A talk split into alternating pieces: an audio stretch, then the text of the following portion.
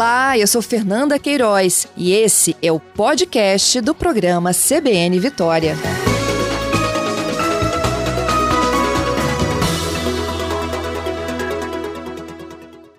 A gente volta então depois dessas informações do Daniel na conversa com a doutora Letícia Mameri Tress, médica psiquiátrica, coordenadora da Comissão de Psiquiatria do Trabalho na Associação Brasileira de Psiquiatria. Doutor, escuta a gente bem agora? Perfeitamente. Ah, maravilhoso. Vamos lá. Doutor, eu falava né, sobre a, essa crise de ansiedade coletiva, mas antes disso, é, só pedir para a senhora falar um pouco né, sobre a ansiedade em si, a crise de ansiedade, né? Que tem sintomas é, que muitas pessoas né, acreditam que seja algo por conta de um estresse que esteja passando, que seja por uma situação difícil que esteja enfrentando no trabalho, na faculdade, na escola, na família mas muitas das vezes elas podem estar sendo acometidas pela ansiedade sem saber, né? Sim, com certeza. Assim, eu, eu gostaria de agradecer, né, Carlos, agradecer a todos vocês, os ouvintes, por, por essa oportunidade de estar aqui falando de novo sobre uma questão tão sensível que impacta tanto na vida das pessoas, causa tanto sofrimento. Os transtornos ansiosos, eles são uma, uma classe, né, um grupo de doenças dentro da psiquiatria que é quando o estresse do dia a dia ele vira doença. Uhum. E quando que a gente realmente tem que alerta, é, ligar o sinal de alerta, né? E falar, poxa, acho que uh, tem alguma coisa errada, eu preciso procurar um médico, eu preciso procurar um psiquiatra.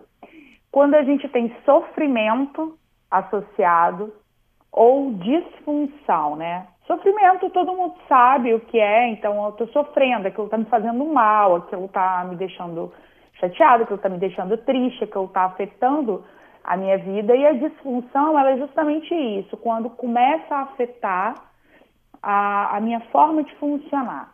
Então está afetando o meu trabalho, está afetando a minha vida pessoal, está afetando o meu relacionamento, está afetando é, o meu dia a dia. Então, quando começa a dar, a ter sofrimento e começa a afetar o meu dia a dia, isso aí precisa ser tratado, né? E muitas vezes as pessoas nem procuram tratamento já com medo de ser prescrita alguma medicação. E aí vem os mitos, né, Zé Carlos? Ah, medicação psiquiátrica, tudo causa dependência, eu vou começar a tomar o remédio, vou ter que tomar para o resto da vida. É, isso são mitos não é dessa forma. É a, a, minoria, mas a minoria mesmo das medicações psiquiátricas, elas podem causar dependência e elas não são utilizadas é, com regularidade justamente por essas razões. Não necessariamente as medicações vão ser tomadas para o resto da vida. Cada caso é um caso. Não adianta pegar o remédio do vizinho, né? A gente vê muito isso acontecer. Não, eu estou passando mal, fulano passou mal também, eu vou pegar o remédio de fulano e vai dar tudo certo, vai, vai ficar tudo bem. É, e não é assim, né? Cada tratamento tem que ser feito de, um, de uma forma específica, mas é, é, um quadro de doença. Não é só uma intercorrência simples de dia a dia. É um quadro de doença que tem que ser tratado como tal, assim como uma doença no coração, uma doença na tireoide, uma doença em qualquer outra parte do corpo, né? Doutor, já ouvi relatos assim, até de pessoas próximas, é, que tem muita dificuldade, principalmente na família. É mais de uma pessoa assim que eu, tive esse relato de que pais, avós que têm mais idade, que cresceram, né, numa geração diferente e que quando vem, né, uma pessoa reclamando de que está se estressando muito no trabalho, na faculdade, que está tendo problema, às vezes em cumprir algumas tarefas. Esse preconceito e não procura o tratamento, a gente pode até morrer. Por quê? Porque as doenças psiquiátricas, as questões de saúde mental, elas são questões tão concretas e tão é, graves, digamos assim, que podem ter um potencial de gravidade como qualquer outra doença no nosso corpo. Então, talvez, é, João, essa seja a melhor forma da gente conversar com, com as pessoas, né? Argumentar, contra-argumentar. Por que, que eu posso ter um problema de tireoide, que eu tenho, é, que eu preciso tomar remédio para o resto da vida, que se eu não tomar remédio, aquilo ali me impacta de várias formas. e não posso ter um problema psiquiátrico que eu precise tomar um remédio e que também me impacta e também me causa sofrimento. Por que, que eu posso ter um problema de coração e não posso ter um, um, um problema relacionado à parte psiquiátrica? Por que, que o coração pode adoecer e o cérebro não? Por que, que a tireoide pode adoecer e o cérebro não pode adoecer? Uhum. Então, são, são perguntas a serem feitas, são contra-perguntas. Ah, porque isso é frescura. Olha, é, eu estou me sentindo doente. Por que, que o coração pode adoecer? Por que, que e o meu cérebro não pode? Eu preciso entender o que está acontecendo, porque isso está me impactando. Isso é tão grave. Tem muitas pessoas que perdem o um emprego porque estão trabalhando mal, porque estão doentes. E se estivesse tratando, isso não teria acontecido. Só que também, assim, o empregador não tem como saber que a pessoa está doente se a pessoa nem procurou o médico e nem começou a se tratar, né? A primeira coisa que as pessoas pensam, a pessoa está performando mal, está produzindo mal, está ruim no trabalho, queixa, cada hora está com uma coisa diferente, pega um atestado para cada coisa, uma hora está com pressão alta, outra hora está com dor de cabeça, doutora, outra hora está com dor de estômago.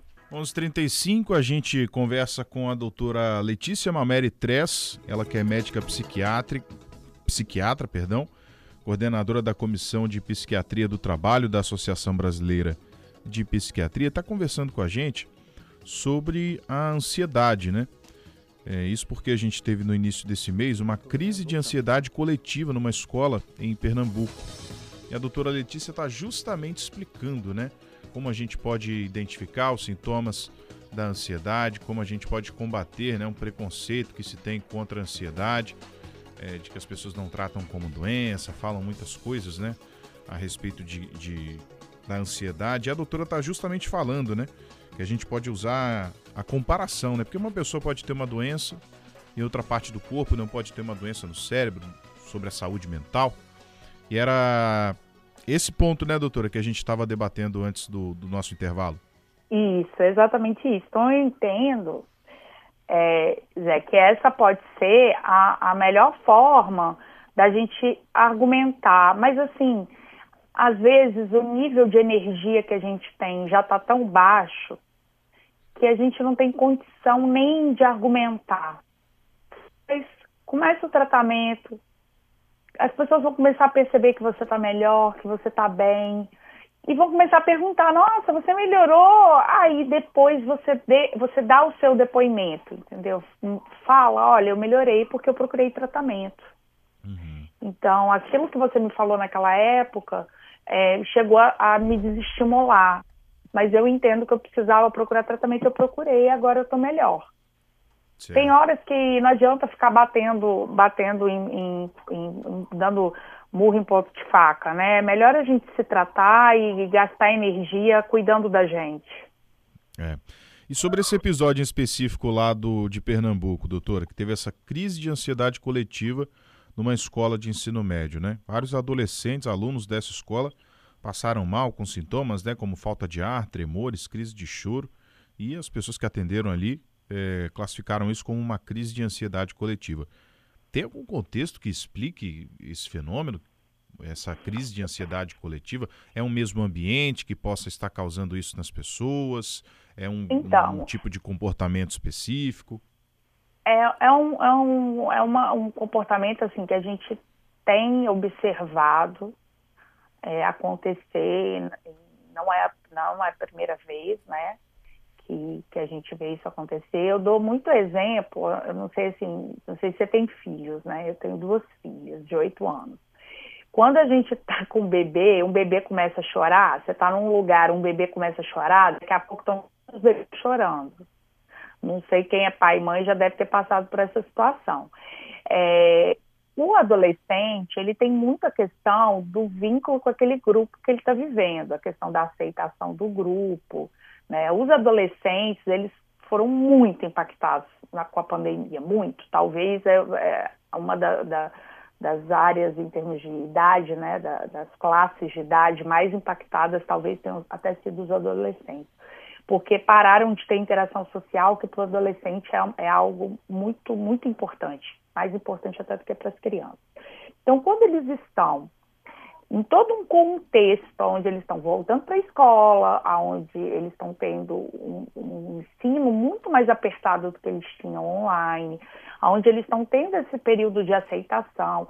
E aí, às vezes, um ou dois começam a ter a, a, a crise né, de ansiedade, que está muito comum nessa, nessa faixa etária, muito mesmo. Pode ser que outros comecem a se sentir mal também. Então, isso não é infrequente da gente ver. A questão é que a gente viu um ativo muito maior, né? Porque se a gente estiver em casa e alguém tiver uma crise de ansiedade, até a gente começa a passar mal, igual o piolho. A pessoa começa a se coçar do piolho, daqui a pouco está todo mundo achando que está com piolho também. Só que se não for uma coisa que a pessoa estiver, esteja vivendo, aquilo vai passar. Então a criança que não não está num processo ansioso, depois aquilo vai acabar melhorando. A questão é que o percentual de pessoas com transtorno de ansiedade está altíssimo. O Brasil, antes da pandemia, já era o país mais ansioso do mundo. Então, a chance da gente ter um monte de criança que já estava cometida com transtorno ansioso e que aquilo ali foi a gota d'água, também é muito grande. Eu estou falando de hipótese, tá, gente? Porque a gente não viveu é, a gente não sabe exatamente o que foi que aconteceu, né? É, então são, são hipóteses. Tá certo, doutor. Acho que a gente conseguiu esclarecer, né? A senhora conseguiu deixar bem explicadinho o que, que é ansiedade, né? E o que, que pode estar causando também é, esses, essas crises coletivas, né? Mas só para a gente finalizar, vou pedir para você rapidamente dizer, então, a pessoa, né, que ouvindo essa nossa conversa, identificou que ela tem sintomas que, que a senhora citou aqui, o que, que ela pode fazer, quem que ela pode procurar como ajuda para iniciar um tratamento, é, caso ela tenha se identificado, né, que ela pode ter crise de ansiedade? O médico especialista para esses tratamentos é o médico psiquiatra, tá? É, dentro da medicina, a gente quando se forma, é, teoricamente, a gente pode executar qualquer tipo de tratamento se a pessoa acha que ela tem habilidade para aquilo. Então, até eu poderia, tipo, operar uma pessoa se eu achasse que eu tenho condições para isso, né? Não é o caso, mas se eu achasse. Então, a maior parte dos médicos, eles tentam tratar as doenças psiquiátricas. Uhum. Então, você vai no cardiologista, porque você está com o coração palpitando, você tá no, vai no gato porque você está com a dor de estômago, provavelmente você vai sair de lá com algum remédio psiquiátrico. Mas como não é a área específica desses profissionais, muito provavelmente não vai ser algo adequado, adaptado, algo que, que é específico para você, porque não tem como a gente saber todas as áreas da medicina. Então, a área de estudo desses outros profissionais é a área deles. E a psiquiatria, de alguns anos para cá, ela teve um crescimento imenso, tanto em, em novos medica novas medicações, quanto em novo tipo de tratamento, novas descobertas, e isso só o psiquiatra vai estar atualizado o suficiente para esse tipo de tratamento. É importante verificar no site do Conselho Regional de Medicina se o médico que você está indo realmente é um psiquiatra, está registrado no conselho, né? Tem um RQE, um registro de especialidade como psiquiatra, uhum. e procurar esse profissional que ele vai poder te ajudar e vai poder te encaminhar é, para um psicólogo é, se for o caso. Muitas vezes as pessoas procuram primeiro psicólogo, mas muitas pessoas não têm nem condições de começar um tratamento com psicólogo antes de começar a, a medicação psiquiátrica. Eu acho que a gente